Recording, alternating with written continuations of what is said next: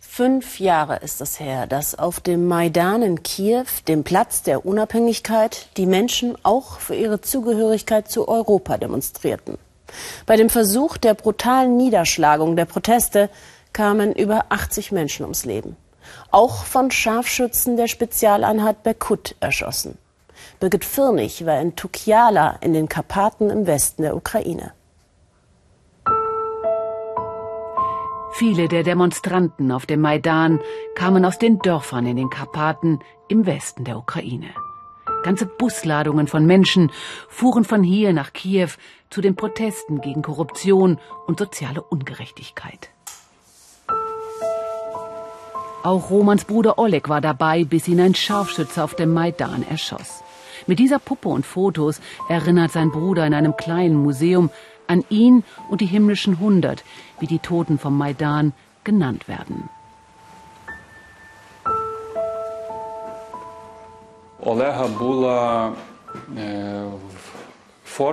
Mein Bruder Oleg trug diese Sachen auf dem Maidan. In dieser Kleidung starb er. Dieses T-Shirt trug er die letzten Minuten auf dem Maidan. Und das hier war seine Atemmaske gegen das Tränengas der Berkut.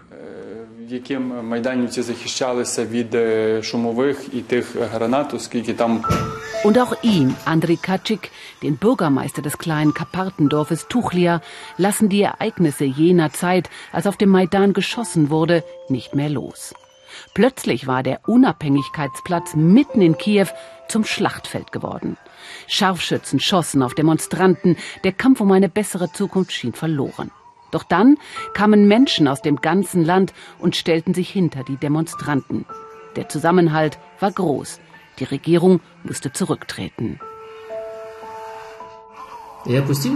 Ich gucke mir diese Filme über den Maidan und den Krieg im Osten der Ukraine jeden Tag an. Wirklich jeden Tag.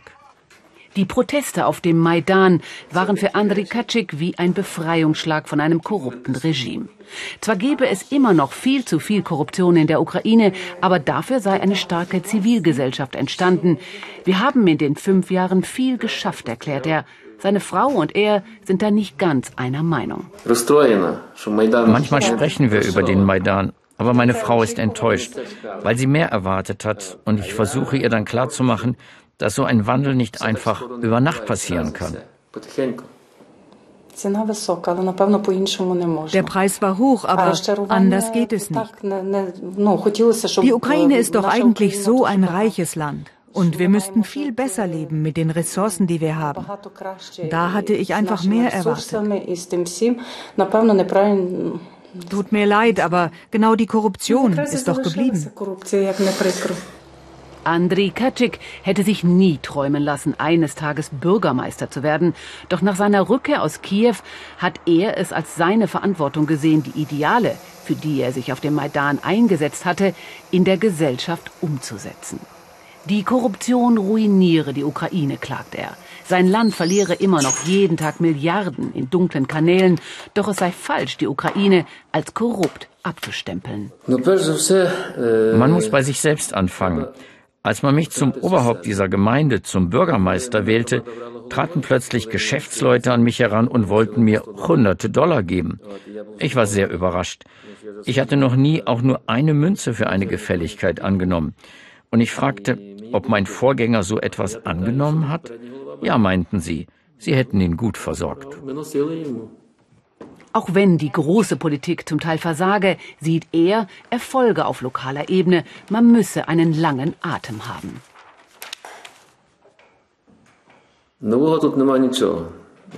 Korruption existiert immer noch. Wir werden noch Jahre brauchen, um ein Niveau zu erreichen, mit dem man leben kann.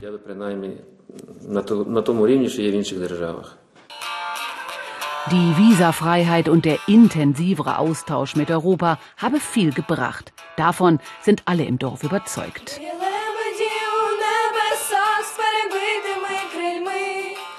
So singen die Schülerinnen auf die Frauen und Männer, die auf dem Maidan gefallen sind. Ihr habt tausende Herzen erleuchtet und dabei eure eigenen nicht gerettet. Запаливши тисячі сердець, ви свої не берегли. Roman und seine Familie werden erst zur Ruhe kommen, wenn die Täter zur Rechenschaft gezogen werden. Ihre Klage zieht sich bis heute hin.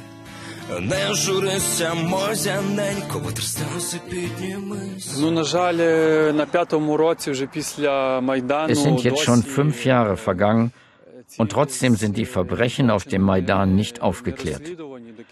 In der Öffentlichkeit spricht keiner davon, aber wir haben Fotos, auf denen man sehen kann, dass die Scharfschützen russische Waffen hatten und russische Militäruniformen trugen.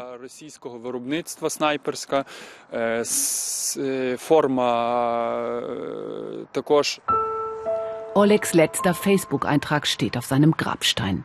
Wir haben nicht für Europa gekämpft und auch nicht konkret gegen jemanden. Wir haben für die Freiheit der Ukraine gekämpft. Fünf Jahre nach dem Maidan, der Kampf für eine bessere Ukraine geht weiter. Bis heute kommt die Ukraine nicht zur Ruhe, auch weil die Regierung von Wladimir Putin in Moskau das nicht will. Nach der völkerrechtswidrigen Annexion der Krim führt Russland auch heute noch Krieg im Osten der